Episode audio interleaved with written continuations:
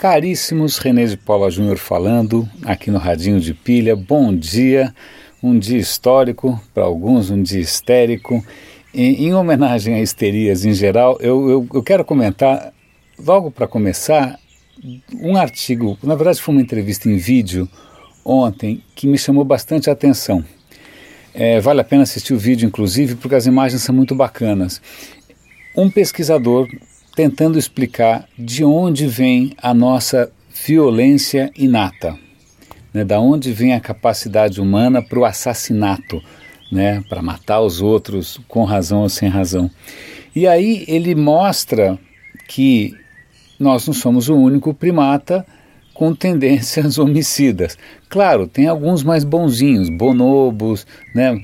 Tem uma série de macacos que são mais simpáticos, orangotangos, né? mas se você pegar chimpanzés, que são bastante próximos né, da gente, inclusive da maneira como eles se estruturam, se organizam, chimpanzés são assassinos. Eles, quando eles definem um território, de vez em quando, sem nenhuma razão aparente, eles se juntam em bandos de machos, basicamente, e vão dar um rolê ali pela fronteira do território e aí quando eles de repente descobrem que tem um outro bobo dando sopa e eles emboscam, fazem uma emboscada bastante elaborada com técnicas de perseguição e de, de engano e simplesmente trucidam, mas trucidam com grau de perversidade, arrancam os membros, dilaceram, arrancam os testículos e saem felizes da vida e deixam o coitado morto ali sem nenhuma razão aparente.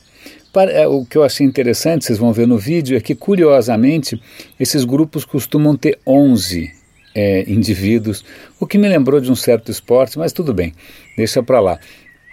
É, o que é interessante é que isso é mais pronunciado em grupos onde tem macho demais, né, o que também casa com algumas experiências minhas de vida, mas é, então esse pesquisador ele diz, olha, nós somos um primata como outro qualquer e nós também acho que nascemos com essa capacidade inata.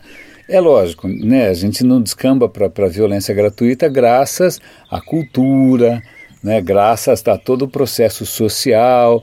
E aí ele cita um livro que é, é, é bastante é, popular, que é Os Melhores Anjos da Nossa Natureza, do Steven Pinker ele menciona lá, eu vou ver se eu dou o link também. Eu, eu comprei o livro, é grosso para burro, mas o que o Pinker tenta demonstrar é que apesar dos noticiários sangrentos, né, da Atena, Ratinho, etc. e tal, o, a violência tem caído sistematicamente no mundo, mesmo que se a gente levar em conta o século passado, que foi um absoluto, uma absoluta mortandade, é, a tendência de queda, então a gente está, o processo de aculturação, de, de, cultura, de cultura, de globalização, é, tem tornado o mundo mais é, tranquilo. Tá? Então, aí, para complementar, eu lembrei, quando eu vi esse vídeo, de dois outros materiais. Um dizia respeito ao soco na cara, a porrada, ao murro.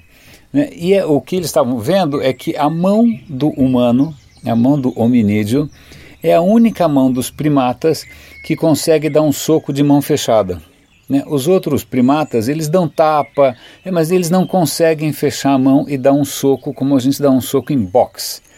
E os caras estavam tentando ver se isso talvez fosse uma, uma vantagem evolutiva, a nossa capacidade para dar porradas. Isso tem a ver com, com o polegar opositor, isso tem a ver com a proporção dos dedos, então, talvez a nossa evolução se deva à nossa capacidade inata de quebrar o nariz alheio. E aí, eu preciso achar, eu espero que eu ache esse link, eu lembro de ter visto mais ou menos na mesma época, uma outra reportagem que dizia que o nosso ombro, o ombro dos hominídeos, é o único ombro dos primatas capaz de arremessar, por exemplo, uma lança.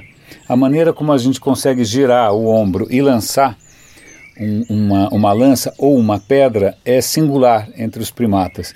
Então, só para a gente mostrar aí, não estou dizendo que a gente tem um pecado original, né, mas eu estou dizendo que talvez seja um pouco otimismo demais imaginar que nós todos somos bons selvagens, santinhos, né, bacanas. Não, a gente, algo me diz que a gente cavou o nosso caminho, né, a gente se, se impôs é, meio que na, na porrada mesmo. Aí o outro a, assunto que eu gostaria de comentar são dois artigos. O primeiro deles eu acho que é, que é jabá, eu acho que é uma matéria paga, mas é interessante. Não sei se vocês lembram, algum tempo atrás a IBM lançou o Watson. O Watson era uma inteligência artificial que ganhou muita notoriedade quando ela ganhou um programa de auditório, daqueles de perguntas e respostas, que chama Jeopardy, ela ganhou o Jeopardy, ótimo. E desde então eles têm tentado descobrir como utilizar o Watson. O Watson funciona assim: você passa para o Watson um conjunto gigantesco de conhecimento, enciclopédia, seja o que for. Você primeiro alimenta o cara com conhecimento não, não estruturado. Você dá lá, fala, estuda aí, tio. E o cara é o maior CDF do planeta, né? E aí ele devora tudo e consegue consultar tudo numa fração de segundos. Então, essa matéria que eu vou dar o link, se você se interessa por saúde ou por inovações na área, na área médica, vale a pena dar uma olhada porque o que eles estão fazendo é alimentando o Watson com zilhares e toneladas de pesquisas médicas, exames é, médicos, radiografia, blá, blá, o diabo a quatro, assim, então, como se o cara fosse um super cérebro, e é um super cérebro. Qual é a intenção? É ajudar os médicos a fazer diagnósticos mais precisos e mais rápidos. Então você entraria com os sintomas, o Watson consegue numa fração de segundo pesquisar tudo o que se sabe, tudo o que se soube e retornar com diagnósticos ou tratamentos possíveis. Tá? A matéria é um pouco otimista demais, vale a pena ver, tem um videozinho da própria IBM, ai que maravilha, ai que legal. Mas numa segunda matéria, que é de uma, de uma startup chamada Behold.ai, que também é de inteligência artificial, eles também estão com a mesma pegada de tentar usar Big Data e redes neurais, inteligência artificial, para você fazer diagnósticos médicos mais precisos. Mas o que eu achei interessante é que nessa, nessa segunda matéria, nessa segunda reportagem, eles mencionam que o, o, tipo, o Ministério da Saúde americano, que é o FDA, ainda não necessariamente entendeu ou aprovou muito bem que história é essa, né, de você estar tá recebendo algum tipo de diagnóstico de uma entidade abstrata e não de um médico certificado. Então, vejam bem, interessante, são alguns caminhos, é, eu acho extremamente interessante, porque o, o, não é por falta de conhecimento, né, a gente já tem literatura e pesquisa o suficiente por aí, mas a medicina pode avançar sim, ou pelo menos a maneira como ela, ela é, é, é, exercida e distribuída, ela pode avançar e se democratizar muito mais com o uso dessas, desses super cérebros de inteligência artificial. Meus caros, é isso. É... Se tudo der certo, amanhã o Radinho de Pilha começa com Feliz Ano Novo. Grande abraço, René de Paula Júnior falando aqui no Radinho de Pilha.